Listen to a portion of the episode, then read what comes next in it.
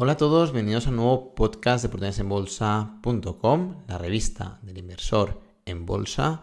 Y hoy vamos a hablar sobre nuestras experiencias, sobre la perspectiva que nos dan nuestras experiencias, tanto en la bolsa como en la vida. Así que empezamos con el podcast. Para empezar el podcast vamos a poner un ejemplo y luego iremos a los casos más concretos. Este podcast va a servir tanto para los suscriptores de la revista OB para profundizar un poco más en quién es el CEO y intentarse poner en la piel del fundador, CEO y presidente de la compañía que hemos presentado esta misma semana en oportunidadesenbolsa.com, en la revista del mes de junio, así como para el resto de inversores que no son suscriptores, pues para eh, entender o tomar perspectiva de su experiencia y de cuando invierten en una compañía y tienen a un CEO que es un gran líder, que mm, tiene una participación importante en, el accionariado, pues entender un poco su perspectiva. Pero bueno, antes vamos a un ejemplo que no tiene nada que ver con la bolsa, para que vean cómo nuestro punto de vista está siempre condicionado por nuestra experiencia y nuestra situación en el entorno. Pongamos, por ejemplo, que eh, vamos a poner un ejemplo muy curioso, pero que hemos estado pensando y creemos que es un ejemplo que, tiene sus, sus, partes positivas. ¿no? Vamos a imaginarnos que estamos eh, viendo a un niño de 8 años en un concurso de cubos de Rubik. Y eh, bueno, vamos a ver cuál es la perspectiva de los distintos actores en este concurso de cubos de Rubik de un niño de 8 años, ¿no? En el primer asiento tenemos al padre, imagínense que si ustedes son padres, pues ustedes son el padre y el niño que tienen ahí es su hijo. Imagínense, pues, el típico padre, pues, orgulloso de su hijo. Si han sido padres sabrán la diferencia de no ser padres a ser padres, que es un cambio inimaginable. Eh, no te puedes imaginar lo que es ser padre hasta que lo eres, es decir, que tu visión del mundo y de la vida cambia únicamente por ser padre, y eso si no lo has vivido no lo sabes, y así pasa en todo, ¿eh? es decir, hasta que no eres empresario no sabes lo que es ser empresario, hasta que no eres inversor no sabes lo que es ser inversor, hasta que no trabajas en una gran multinacional no sabes lo que es trabajar en una gran multinacional, hasta que no eres médico no sabes lo que significa ser médico, y así con todo en la vida, es decir, por mucho que te intentes imaginar algo, hasta que no lo estás haciendo, hasta que no lo estás viviendo, no sabes realmente lo que es, ¿no?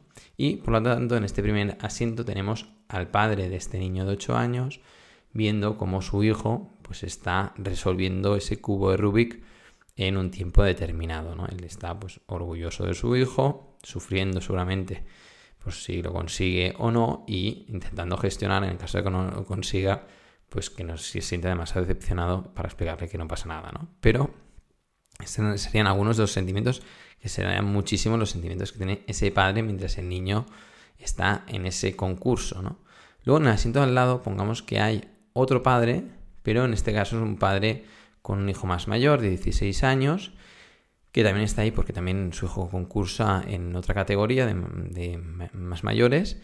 Y bueno, este padre también se puede hacer la idea de lo que es tener un hijo de 8 años, tiene bastante empatía con el señor que hay al lado, porque su hijo antes ha tenido 8 años, su hijo también juega con eh, cubos de Rubik y, por lo tanto está en un entorno parecido y eh, puede empatizar muchísimo con la persona que tiene al lado y puede visualizar cuál va a ser el crecimiento del chico que está concursando ahora mismo de 8 años, ¿no? Porque él ha tenido, tiene este hijo de 16 y puede proyectar, o como mínimo le viene el recuerdo de cuando su hijo tenía 8 años y cómo va a ir creciendo hasta los 16 años. Es decir, que es una perspectiva también que el, padre anterior no tenía, ¿no? Y con lo cual, perspectiva completamente distinta. También a, nivel emocional, eh, muy distinto ver pues cómo concursa un niño que no es tu hijo que cuando es tu hijo. Y vayamos a otro actor en este concurso. Eh, pongamos que al lado hay pues el hijo de este señor, 16 años. A él los niños le preocupan poco, eh, tiene 16 años, lo normal, eh, no empatiza demasiado con un niño de, de 8 años, simplemente empatiza porque está concentradísimo en cómo está resolviendo el cubo de Rubik porque él también es especialista en resolver cubos de Rubik de forma muy rápida, ¿no? Entonces, con lo cual él no se está fijando en el niño, no se está fijando en cómo está evolucionando este niño como persona, ni está orgulloso del niño, sino simplemente este chico de 16 años únicamente se está fijando en los movimientos que está haciendo eh, el niño de 8 años para resolver el cubo de Rubik, ¿no? Con lo cual, otra perspectiva completamente distinta. Y pongamos que al lado de este niño de 16 años, por poner un ejemplo, ¿eh? ha venido un amigo suyo o una amiga suya de 16 años que no le interesan los cubos de Rubik para nada, que está ahí porque quiere acompañar a su amigo esa tarde y ni le importa el niño de 8 años, ni le importan los cubos de Rubik y él o ella está simplemente viendo que, bueno, de los cubos de Rubik parece difícil, ese niño parece pequeño, pero poco más, ¿no? Con lo cual hemos visto cuatro casos que viendo a una misma persona, que es un niño de 8 años, resolviendo un cubo de Rubik en, pongamos, menos de 5 minutos, eh, están viviendo emocionalmente situaciones distintas y están teniendo una perspectiva de un mismo acto, que es un niño de 8 años resolviendo un cubo de Rubik, completamente distinto. Es decir, eh, están viendo el partido o, la resolución del problema eh, con ojos distintos, con emociones distintas y, con lo cual con mundos completamente distintos, ¿no?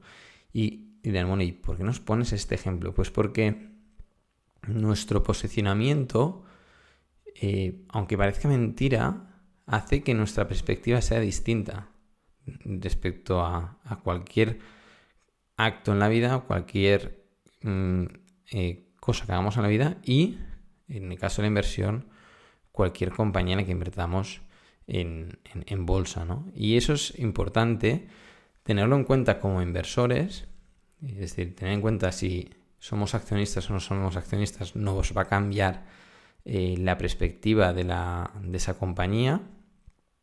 y si eh, ponerse en la piel de el accionista principal, qué está haciendo ese accionista principal, si es únicamente accionista o además es el CEO de la compañía.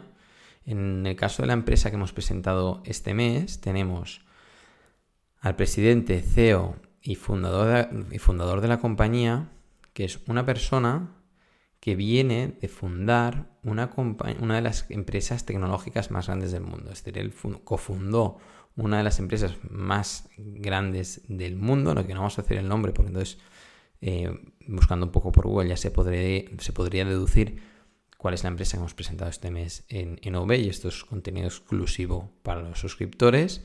Y aquí tenemos un guiño a los suscriptores, vamos a mantener eh, siempre esta eh, confidencialidad de la información únicamente para suscriptores que nos lo han pedido en las opiniones.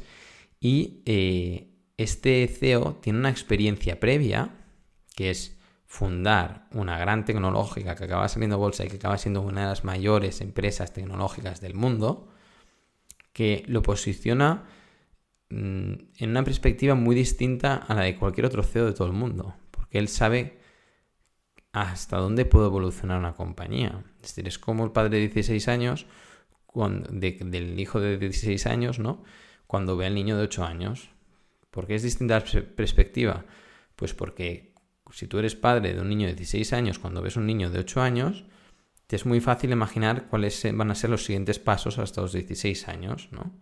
Y, de aquí la, la, experiencia que tú has vivido, cuando si tú tienes un hijo de 8 años y es tu hijo mayor, bueno, pues es todo un descubrimiento ver cómo evoluciona ese niño estos 16 años.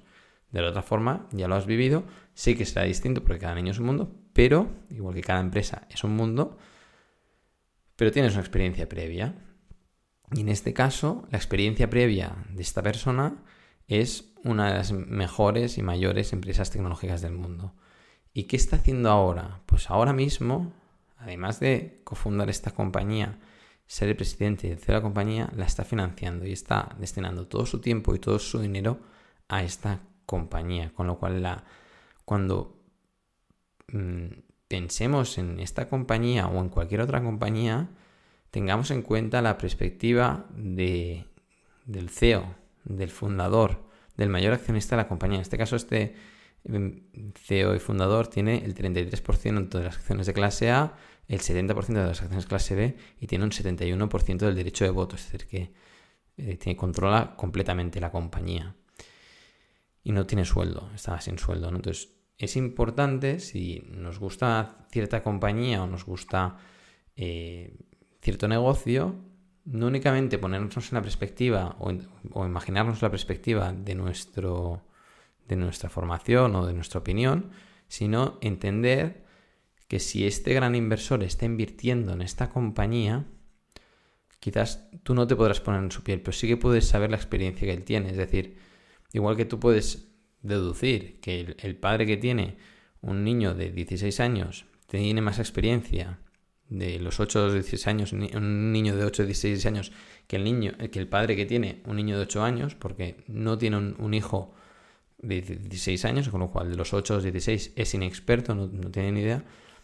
El, este CEO tiene la experiencia y si está invirtiendo en su propia compañía y está poniendo todo su dinero en esta compañía que acaba de fundar, es por algo, es porque entiende la escalabilidad y el potencial de crecimiento de esa compañía. Y eso es importantísimo. Y a la hora de invertir como inversores, también, ¿por qué digo que como inversor, cuando tú eres accionista o no eres accionista de una compañía, tu perspectiva te cambia? Aquí hay un ejemplo muy sencillo, ¿no? Cuando tú te vas a comprar un coche o te has comprado un coche o estás mirándote un determinado coche, empezarás a ver por la calle mm, ese coche de forma continua. Y no es que ahora haya más coches de ese modelo que antes, es que ahora te estás fijando en ese modelo. Te llama más la atención ese coche, ese modelo, esa marca, porque te fijas, ¿no? O siguiendo con los niños, a lo mejor eh, como la media de edad de los clientes está entre los que ya son padres eh, desde hace años y los jóvenes que todavía no son padres, pero están ahí entre los 30 y los 50 años, la media de los clientes de OE, em, hay, una gran experiencia. Pues antes de ser padre, tú no, nunca te vas a mirar a un niño, ni, bueno, al menos eh, en mi caso, no, no, no, no me los miraba, pero tampoco les prestaba demasiada atención. Cuando pasas a ser padre, los niños, pues los ves desde otro punto de vista y ciertos pasillos infantiles, tanto de juguetes como de de, pañales o, demás, pues, pues los ves. Y antes ni los veías, esos pasillos eran como invisibles. Pues cuando tú eres inversor, la volatilidad en una determinada compañía, como tú estás viviendo en tu propia cartera la volatilidad de esa compañía, te va a afectar emocionalmente. Los resultados empresariales de esta compañía te van a afectar emocionalmente. Es decir, tú ves un gráfico de una compañía que se ha desplomado un 80%, como es el caso de esta empresa que hemos publicado este mes, si tú invertiste hace medio año y tus acciones han corregido un 60%, vas a tener una perspectiva porque tú, tu cartera, se ha desplomado un 60%. Si tú la ves ahora que ya se ha desplomado, pero a ti no te ha afectado emocionalmente porque no habías invertido, es la misma empresa, pero como a tu cartera no se ha visto afectada, tú partes de cero, inviertes ahora si la empresa empieza a subir ahora, tú vas a vivir unas emociones completamente distintas del que empezó a invertir hace seis, meses. Sin embargo, los dos sois accionistas de la misma compañía.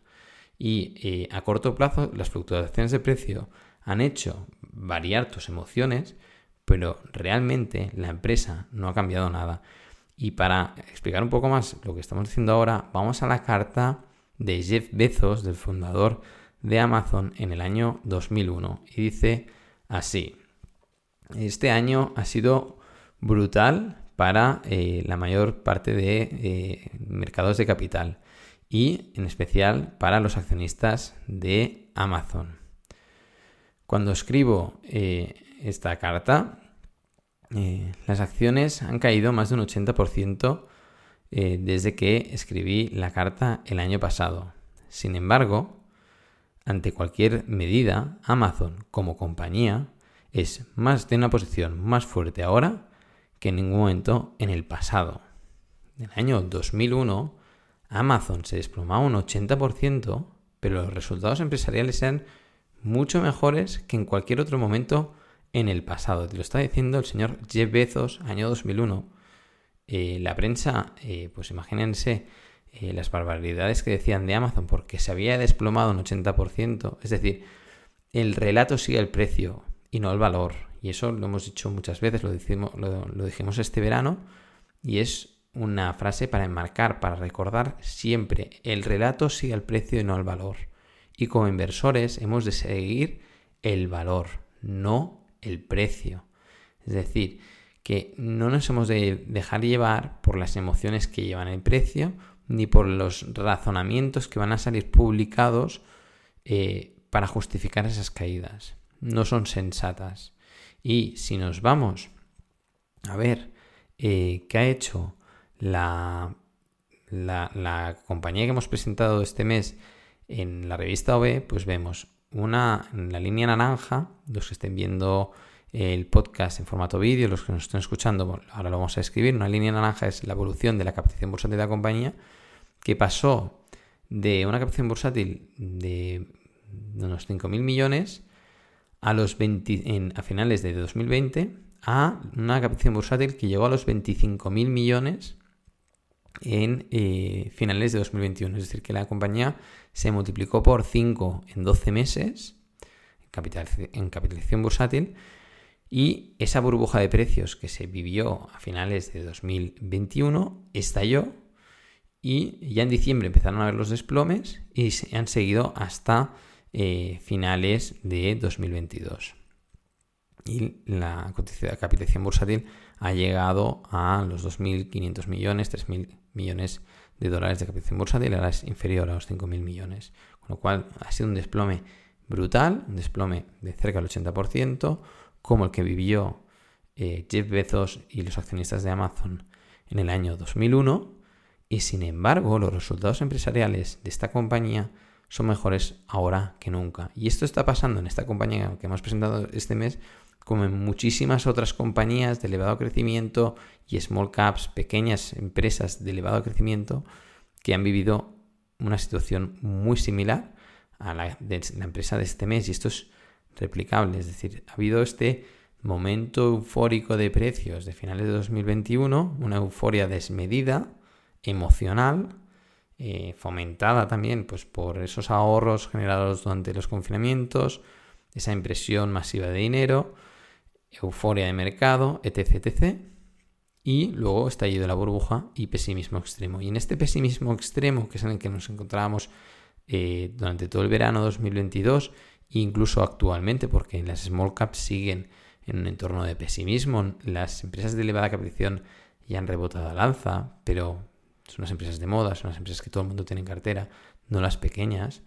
Estas en pequeñas empresas siguen teniendo un, gap, un diferencial entre el valor y el precio mucho mayor que hace que en 2020.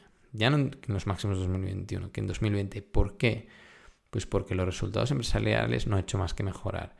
Y en los que estén viendo el podcast en, en vídeo, pues hay una línea verde que muestra la evolución de las ventas de la compañía. Y tenemos una compañía que en octubre de 2020 eh, generaba ventas por menos de 200 millones de dólares y eh, en, junio de 2023 las ventas superan los 550 eh, millones de dólares. ¿no? Ha crecido las ventas, han multiplicado prácticamente por tres en, dos años y aquí tenemos pues, unos resultados empresariales que son mucho mejores que nunca con unos niveles de deuda prácticamente despreciables, porque en el caso de la compañía que hemos presentado este mes, tiene más de 500 millones de, 500 millones de caja y 46 millones de deuda eh, de largo plazo, con lo cual cuando quieren la pueden liquidar. Y esta es la situación. Es una situación que, como hemos dicho en el caso de las emociones, pues es replicable a, lo que hemos visto en, muchas otras compañías de elevado crecimiento.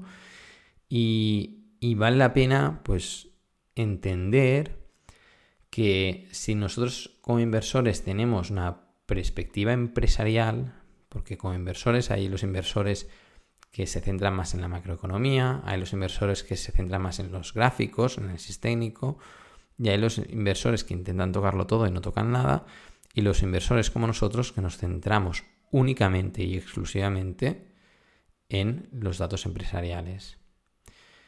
Sí que no nos gusta comprar en furia de precios, y, sí que nos gusta pues, comprar cuando hay grandes desplomes porque podemos comprar más barato, ¿no? Pero lo que nos fijamos eh, principalmente son en el proyecto empresarial, incluso más que en los números. Es decir, proyecto empresarial, eh, mm, CEO, fundador, equipo directivo, eh, aportación de valor de la compañía y luego gestión del capital para saber cómo se están haciendo las cosas y si esta empresa va a tener posibilidades financieras para crecer en el futuro. ¿no?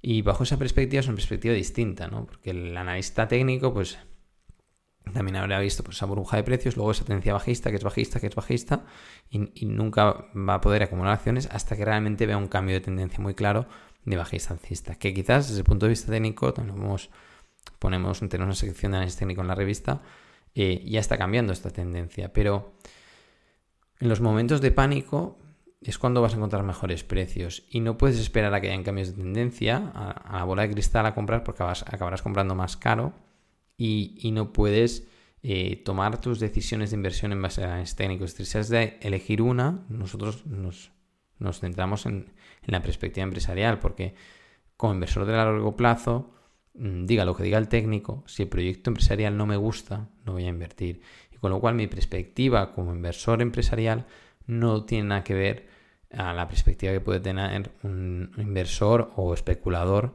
en tal caso, sin faltar, ¿eh? pero es así, eh, que, se mueve por análisis técnico o un inversor que decide todo en función de las previsiones macroeconómicas que eh, bueno, son muy difíciles de predecir o para no decir prácticamente imposibles. Y cuando hemos vivido el estallido de estas burbujas, en muchos casos, si nosotros hemos invertido en esas compañías, a pesar de tener estos resultados empresariales que son mejores ahora que nunca, podemos nuestras emociones nos pueden llegar a paralizar. Es decir, eh, como hemos dicho antes, no es lo mismo haber invertido o no en esta compañía, porque si tú has invertido hace seis meses, imagínate que habías invertido en esta misma compañía, en cualquier otra, en verano, eh, principios de verano 2022 o, o, principios del año 2022, claro, has vivido todo un año con correcciones y si te crees a la prensa financiera, si te crees a estos argumentos bajistas eh, que acompañan al precio, es posible que te quedes paralizado y no acumules más acciones durante las caídas. Hecho que sí que hizo el fundador de esta compañía, que hizo una compra de 300 millones de dólares en septiembre de 2022, cuando la compañía estaba mínimos en acciones de clase A.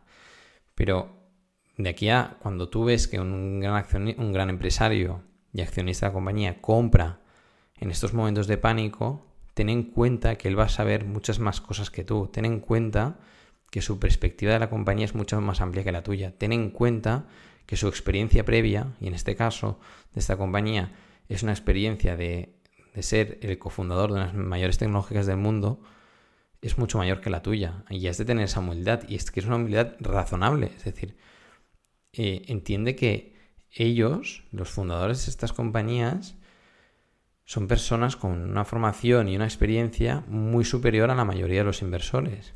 Y tener la inteligencia de aprender de ellos, creemos que es una ventaja, ¿no? Y, seguramente te ayudará mucho a no quedarte paralizado, ¿no? Eh, yo uno de los trucos, eh, que este truco hacía tiempo que se lo quería compartir, que utilizo para no paralizarme, es, uno, no mirar demasiado la cotización de las acciones, y dos, fijarme en los movimientos empresariales. Es decir, mm, cuando hay caídas y correcciones importantes, van a salir sí o sí en prensa financiera noticias relacionadas con esas noticias.